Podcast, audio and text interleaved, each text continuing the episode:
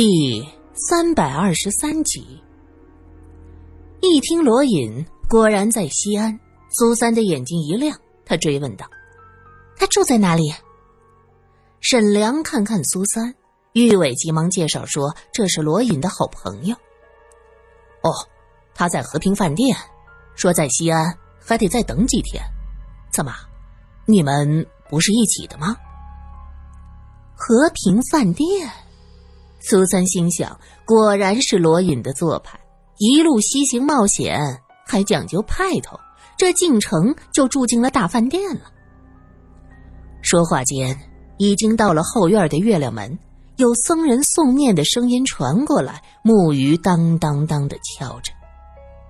苏三瞪大了眼睛，看着院子里的一幕，他是在教会学校长大的，从来没有见识过这种传统宗教的仪式。他很好奇，玉伟家里早就做过类似的事情，对放焰口并没多大的兴趣。他一边走一边问：“哎，我听了些小道消息，说是，说是。”玉伟停下，他不知道该怎么开口。沈良苦笑了一下，说：“我家闹鬼吧。”这事儿传得沸沸扬扬的，现在连放个焰口都被传成做法驱鬼。三人成虎，古人诚不欺我呀！到出了什么事儿啊？莫非得罪什么人了？玉伟见苏三看得津津有味，对沈良低语说道：“哎，这位苏小姐其实是有名的私家侦探，你要真有麻烦，不妨直说。”我们俩也许能帮上忙呢。沈良叹了口气，在玉伟的耳边小声的说道：“闹鬼啊，我是不信的。虽然我也相信这个世界一定有撒旦的存在，但茉莉，她不会是魔鬼的使者，她不可能招惹上撒旦。可是我的母亲为人迷信，非得做做超度才能安心，这也让闹鬼的事儿。”变得甚嚣尘上，这事儿闹大了，怕是我的教职都要受到影响。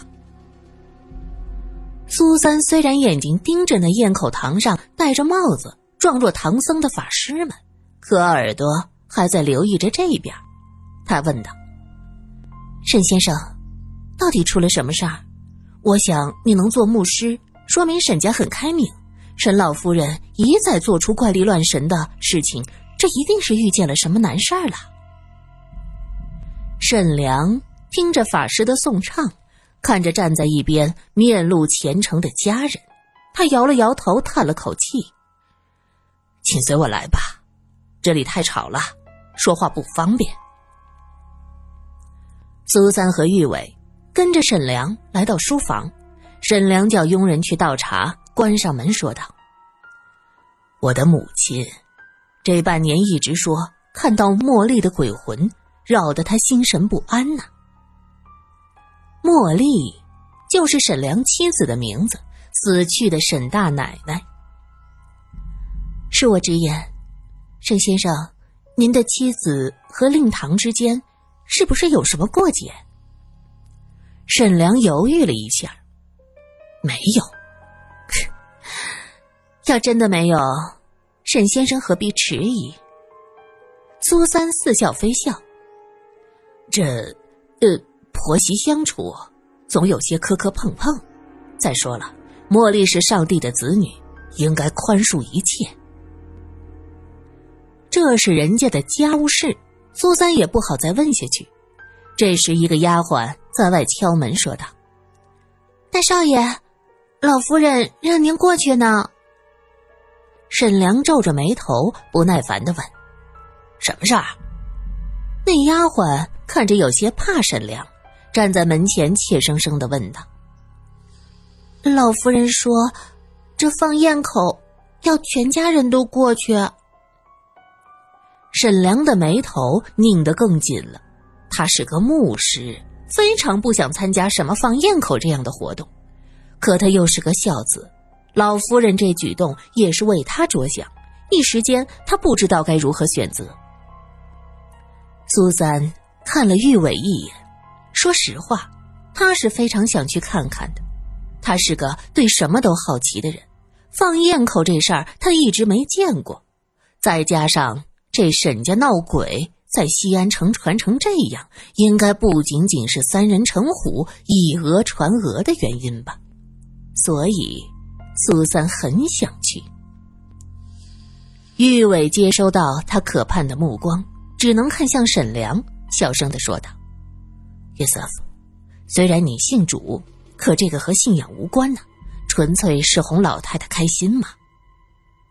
他喊沈良的教名，又说只是为了老太太开心。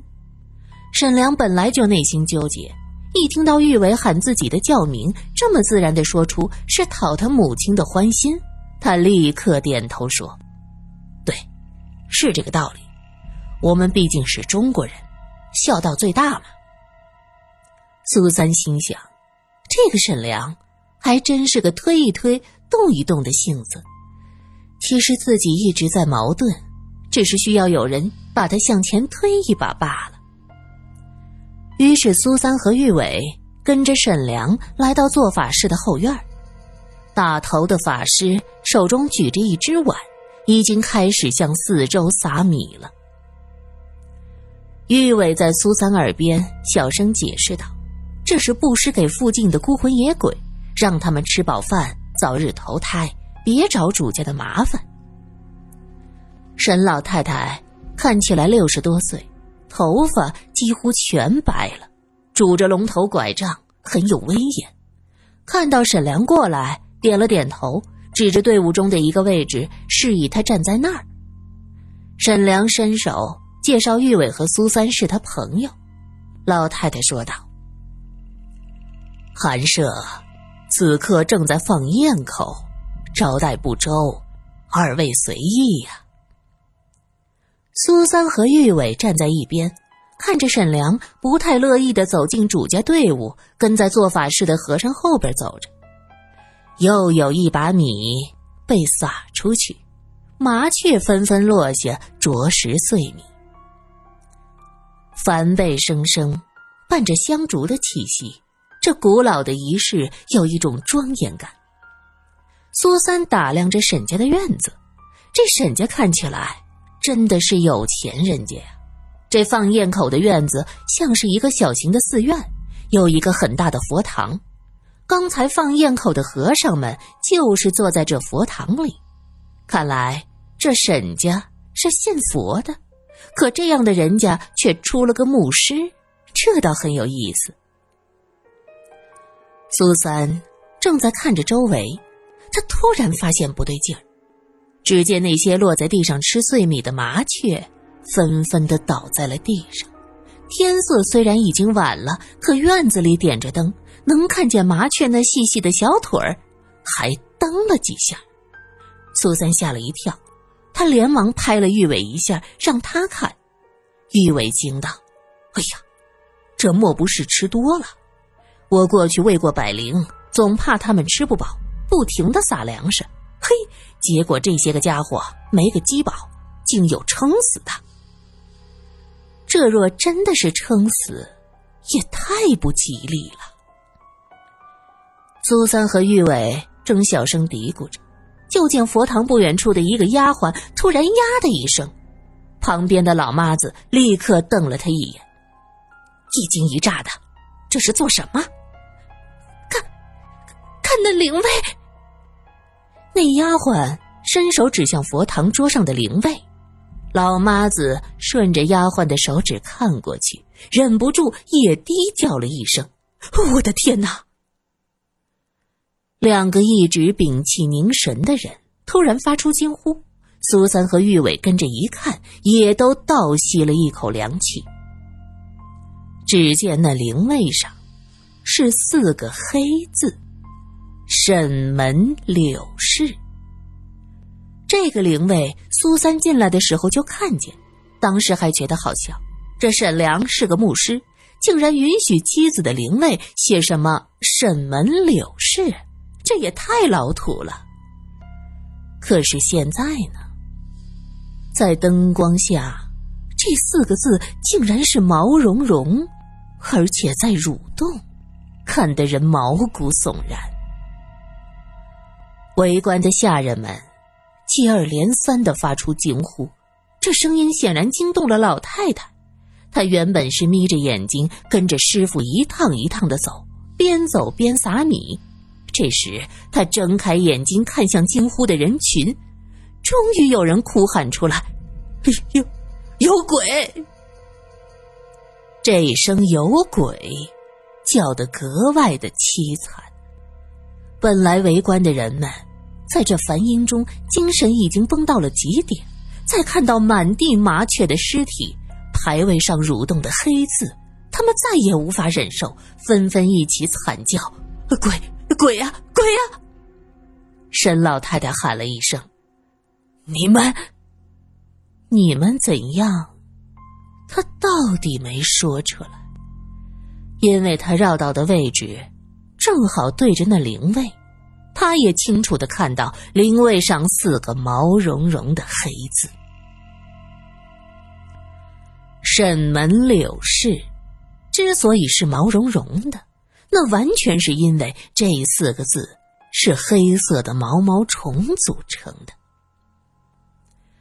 咽口开始的时候还不是这样，那这些毛毛虫是什么时候爬上去的？又为什么单单爬在“沈门柳氏”这四个字上呢？走在前面的和尚。听到沈老太太的叫声，眉头皱了皱。可现在不管出了什么事儿，都要维护仪式的庄严，所以他依旧面无表情的念着经，慢慢的走着。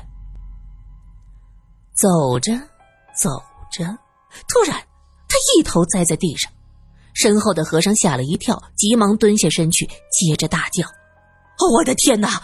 师兄，师兄晕过去了！”沈老太太像是傻了，指着灵位瞠目结舌，她完全没有注意到前方的诡异。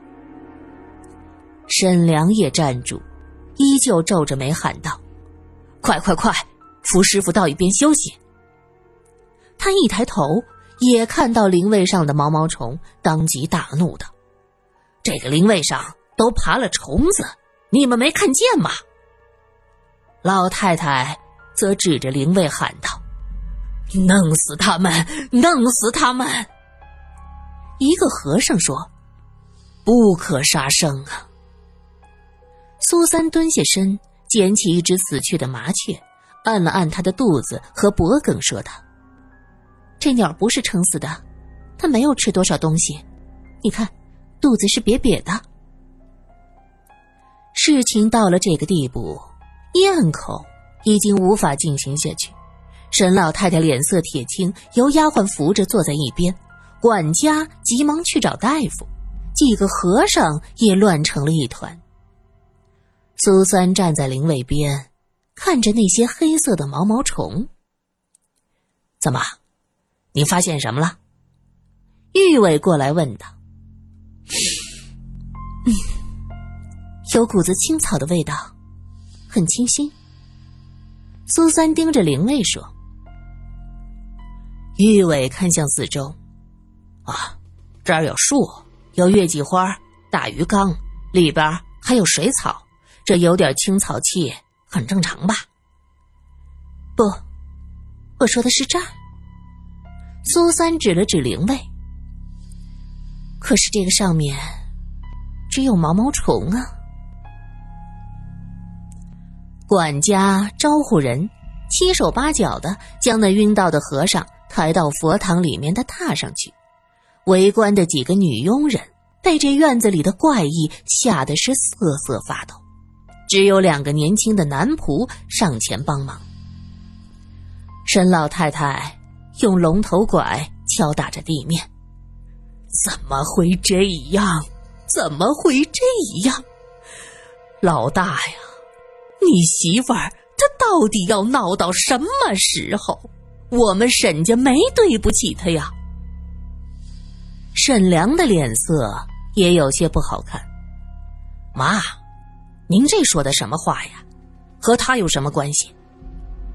一个女人尖叫着：“怎么没有关系？她他自己寻死的，还拉着这个家的人不放，他要干什么？苏三和玉伟对视了一眼，哦，自己寻死，原来沈良的妻子是自杀呀，怪不得这沈家要放咽口。说话的是沈良的弟妹，沈良装作没听见，低声问道：“妈，要不你先回房？这些事儿啊，不是闹鬼，一定有原因的。原因，原因就是你媳妇死了，要祸害咱们。”沈老太太看着乱成一锅粥的院子，更生气了。沈家其他的人也看着地上的死麻雀和灵位上蠕动的毛毛虫，神色各异。这时，就听到一个女子的声音说道：“呀，这个灵位是被人涂了东西的。”沈家二少奶奶眼睛瞪过去，见是个清秀的女子，一身蓝布旗袍，打扮得很朴素，很大方。你是谁呀？怎么进来的？乱说什么呢？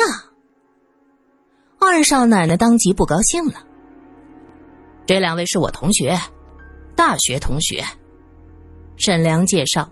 二少奶奶鼻子里哼了一声：“哼，大学生了不起啊！”沈先，苏三突然想到，沈良说自己是他同学。那么称呼沈先生一定是不行的。他立刻改变了称呼。叶瑟夫，这个灵位上是被人涂了一种植物的汁液，只涂抹在“沈门柳氏”这四个字上。这汁液是毛毛虫最喜欢的，我想最大的可能是荨麻的汁液。苏三认识这种黑色身体中间和侧面有黄色条纹的毛毛虫。他小的时候在教堂后的山坡上见过，当时的情景太过触目惊心。于是长大后，他四处查找昆虫学的资料，得知这种毛毛虫是荨麻蛱蝶的幼虫。那是一个夏天，苏三一个人跑到后山，后山有很多荨麻，这种植物又叫做蜇人草、咬人草、蝎子草。曾经是重要纤维植物，古代的欧洲人很早就采用这种纤维植物来纺织衣服。格林童话中有个六个天鹅的故事，在那个故事中，艾丽莎就曾经采荨麻为她的哥哥编织衣物。同时，童话也说到，艾丽丝因为采荨麻手一直是红肿的，那是因为。这种植物茎叶上的蜇毛有毒性，接触皮肤之后会产生刺激。修女们早就给孩子们讲过六只天鹅的故事，大家知道后都不再去了。苏三也是百无聊赖，所以走到了那儿，看了一眼就惊呆了，头皮发麻，浑身的汗毛都立了起来。原来。在这大片的荨麻叶子上，密密麻麻的爬满了一种黑色的毛毛虫。这个虫子的背部中央是一道黄线，看上去所有的荨麻都是一片黑色的海洋。啊，太恶心了！苏三吓得转头就跑，像是那毛毛虫大军要追上来似的。这个记忆太恐怖了。后来，苏三就牢牢的记住了这虫子的长相，也查到了它们的名字——荨麻蛱蝶的幼虫。这种蝴蝶是黄色的，翅膀上长着三块黑斑，它们将卵产在荨麻或大麻的叶子上，幼虫就靠吸食这些植物的汁液长大。发现这种幼虫的地方，一定有荨麻。那么，能吸引这么多幼虫爬过来的原因也很清楚，一定是这个院子里的荨麻被清除了，就只有这灵牌上“沈门柳氏”的四个字上涂了荨麻的汁液，于是大批的毛毛虫就被吸引了过来。苏三把自己的想法告诉了沈良。